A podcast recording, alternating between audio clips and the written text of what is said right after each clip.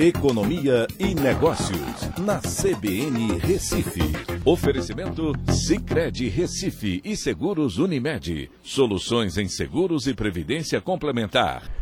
Olá, amigos, tudo bem? No podcast de hoje eu vou falar sobre o IGPDI, que apresentou deflação de 0,14% no mês de agosto, puxado fortemente pelo minério de ferro que teve uma queda de 21,39% nesse período.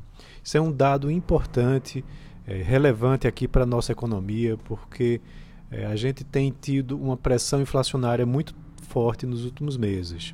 Com esse resultado, o índice acumula uma alta de 15,75% no ano e de 28,21% em 12 meses, mas já esteve pior. Então, há uma indicação de que a inflação está, de certa forma, desacelerando. Vale a pena entender que o IGPDI ele é composto por três índices. Pelo índice de preços ao produtor amplo, com 60% de, de peso nesse índice, com o IPC, que é o índice de preços ao consumidor, que tem um peso de 30% na sua composição, e pelo INCC, que tem um peso de 10%. E os três índices eles apresentaram queda no seu ritmo de elevação. Ou seja, em agosto eles tiveram um crescimento menor do que nos meses é, no mês anterior.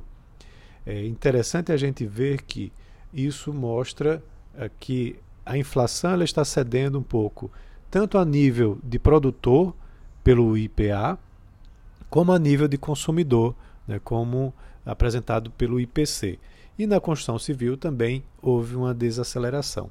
Talvez isso já seja algum efeito da política de elevação de taxa de juros né, do Banco Central, da Selic, que tem feito, talvez, com que a economia tenha se ajustado um pouco por conta disso. Há, claro, uma questão de reflação na nossa economia, né, que foi causada com um excesso de demanda por conta dos estímulos fiscais mundo afora, né, e agora é, também commodities internacionais, como o minério de ferro que eu mencionei, sofreram quedas né, que aí talvez tenha ajudado também para que aqui dentro do Brasil você tenha uma inflação menor.